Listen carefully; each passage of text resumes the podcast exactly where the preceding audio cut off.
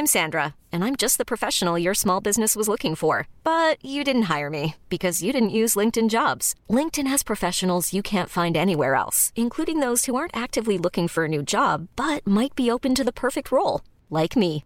In a given month, over 70% of LinkedIn users don't visit other leading job sites. So if you're not looking on LinkedIn, you'll miss out on great candidates like Sandra. Start hiring professionals like a professional. Post your free job on linkedin.com/achieve today.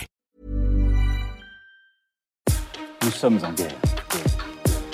Moi, moi, je, personnellement, je m'étouffe. Accélère Accélère Ils sont aux ordres du pognon Faut laisser la star tranquille. Une grande opération mondiale contre le trafic d'êtres humains a été menée il y a quelques semaines. Près de 1500 victimes ont été identifiées dans 44 pays différents. Mais alors, de quoi parle-t-on euh, exactement? Eh bien, c'est ce que l'on va voir euh, aujourd'hui. Salut, c'est Hugo, j'espère que vous allez bien. C'est donc euh, le sujet à la une des actualités du jour. Bon, alors déjà, de quoi parle-t-on quand on parle de trafic d'êtres humains? En fait, le trafic d'êtres humains, ça regroupe plusieurs formes finalement d'exploitation des êtres humains. Ça peut être par exemple des personnes ou des groupes de personnes obligeant euh, des gens à se prostituer, mais ça peut être aussi au-delà de ça des formes d'esclavage, de criminalité euh, forcée ou encore de trafic d'organes. Or, secrètement, depuis plusieurs mois, une opération était donc conjointement menée par trois organisations internationales de police, Interpol, Frontex et Europol. Et quel était l'objectif donc de cette opération euh, baptisée Global Chain? Eh bien, elle avait un double objectif. Le premier objectif, c'était de cibler et de démanteler des groupes criminels qui peuvent exploiter euh, des personnes originaires d'Afrique, d'Asie ou encore euh, d'Amérique du Sud, mais aussi dans certains cas euh, d'Europe. Et pour y arriver, eh bien, vous allez le voir, les chiffres sont assez hallucinants. Pas moins de 130 000 officiers de police ou de douane étaient impliqués dans cette opération. Et des interventions sur plus de 25 000 sites différents ont aussi été réalisées. C'était le cas sur des routes, dans des gares ou encore dans des aéroports.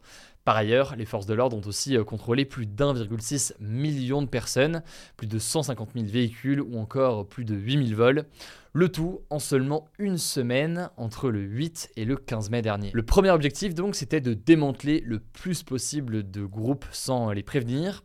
Et le deuxième objectif c'était euh, tout simplement d'identifier mais aussi de placer euh, sous protection les différentes victimes. Mais alors qu'en est-il tant du côté des criminels que des victimes? Au total, plus de 200 suspects ont été arrêtés et le communiqué d'Interpol donne quelques exemples précis. Par exemple, en Serbie, l'opération a permis d'interpeller 6 individus qui étaient accusés de contraindre 10 femmes à la prostitution. En Suède, une opération similaire, l'opération a permis de porter secours à 5 mineurs qui étaient obligés de mendier sous la contrainte d'un jeune homme de 19 ans. Je ne vais pas citer évidemment tous les exemples, mais en tout, on considère aussi que c'est près de 1500 victimes qui ont été identifiées. D'ailleurs, ce que nous apprend le communiqué euh, d'Interpol, c'est que euh, les enfants sont les personnes les plus vulnérables et les plus utilisées dans le trafic euh, d'êtres humains. Et pour Stephen Qui est le directeur exécutif justement des services de police d'Interpol, je cite, Les enfants sont davantage considérés comme un potentiel d'exploitation et de profit pour les criminels. Par ailleurs, et en parallèle de cette vaste opération, il y a quelques jours, le chef de la diplomatie américaine, Anthony Blinken, présentait justement un rapport sur la question du trafic d'êtres humains dans près de 188 pays. Et ce que dit ce rapport, c'est que le phénomène s'est aggravé avec la pandémie de Covid. En effet, des trafiquants auraient profité de difficultés économiques liées à la pandémie, mais aussi d'ailleurs de restrictions de voyage pour exploiter en fait des milliers d'adultes et d'enfants dans des dizaines de pays ces dernières années. Ce qu'on peut noter par ailleurs selon ce rapport, c'est que euh, ce trafic d'êtres humains touche de plus en plus de jeunes garçons. D'après l'Organisation des Nations Unies, leur nombre aurait été multiplié par 5 entre 2004 et 2020. C'est un chiffre donc plus important que chez euh, les jeunes filles. Et face à cela, les États-Unis ont établi une liste de pays qui, selon eux, ne font pas suffisamment d'efforts pour combattre ce fléau. Alors, sans grande surprise, dans cette liste noire établie donc par les Américains, on retrouve la Chine. Ça fait écho euh, notamment à la situation des Ouïghours, cette minorité musulmane qui est actuellement persécutée en Chine. Bref, tout cela a débouché sur l'ouverture de 244 nouvelles enquêtes à travers le monde et d'autres suspects et d'autres victimes pourraient être identifiés dans les prochains mois. Ça me semblait important d'en parler aujourd'hui parce que c'est très rarement dans l'actualité alors que c'est un sujet évidemment très très important. Je laisse la parole à Blanche pour les actualités en bref et je reviens juste après. Merci Hugo et salut tout le monde. On commence avec une première actu. L'Europe s'est réchauffée d'environ 2,3 degrés depuis l'ère pré-industrielle qui s'étend de 1850 à 1900. C'est ce qu'a annoncé l'ONU ce lundi. Ce qui est d'autant plus marquant, c'est que l'Europe est la région qui se réchauffe le plus rapidement au monde. Elle se réchauffe même deux fois plus vite que le reste du monde, puisque l'ensemble de la planète s'est lui réchauffé de 1,2 degré. Le directeur de Copernicus, qui est l'Observatoire du changement climatique de l'Union européenne, a affirmé que les épisodes de forte chaleur allaient être plus fréquents et plus intenses en Europe, mais aussi dans le monde, notamment à cause du réchauffement climatique. D'ailleurs, l'année 2022 a été la plus chaude jamais enregistrée pour la France, la Belgique, l'Allemagne et de nombreux autres pays européens. D'ailleurs, autre info, vu qu'on parle d'environnement, le ministre de l'Intérieur Gérald Darmanin va annoncer ce mercredi en Conseil des ministres la dissolution du mouvement écologiste radical Les Soulèvements de la Terre. Il l'accuse d'être à l'origine de plusieurs actions violentes contre la construction de méga-bassines. On avait notamment entendu parler d'eux au moment des affrontements à Sainte-Soline dans les Deux-Sèvres.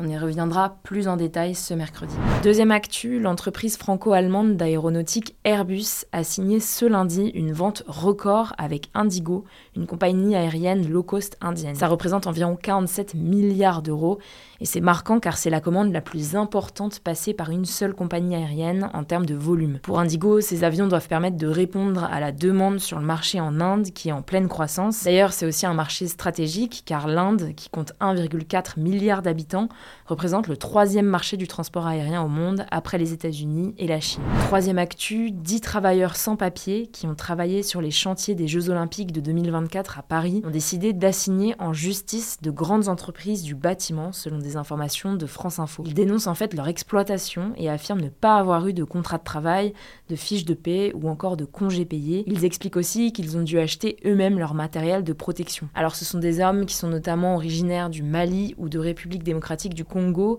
qui vivent en France depuis plusieurs années et qui sont aujourd'hui régularisés, ce qui n'était pas le cas donc lorsqu'ils travaillaient sur les chantiers. Parmi les sociétés qu'ils poursuivent, il y a des géants du BTP comme Vinci ou Eiffage. À noter qu'un contrôle de l'inspection du travail avait déjà révélé l'année dernière la présence de sans-papiers sur le chantier du village olympique et la justice avait ouvert une enquête pour emploi d'étrangers sans titre et exécution en bande organisée d'un travail dissimulé. Quatrième actu, vous avez peut-être vu ces dernières heures sur les réseaux sociaux la vidéo d'un vol à l'arraché qui a eu lieu à Bordeaux. Sur cette vidéo filmée par la caméra d'un interphone, on voit une grand-mère et sa petite fille sur le perron de leur porte se faire sortir violemment du bâtiment et se faire projeter à terre par un homme qui prend ensuite la fuite. Alors la femme de 73 ans a été hospitalisée mais son pronostic vital n'est pas engagé selon le préfet. Suspect a été très vite interpellé par la police, il a été placé en garde à vue pour violation de domicile, tentative d'enlèvement et de séquestration et agression sur personnes vulnérables. Alors contrairement à ce qu'ont relayé beaucoup de comptes sur Twitter,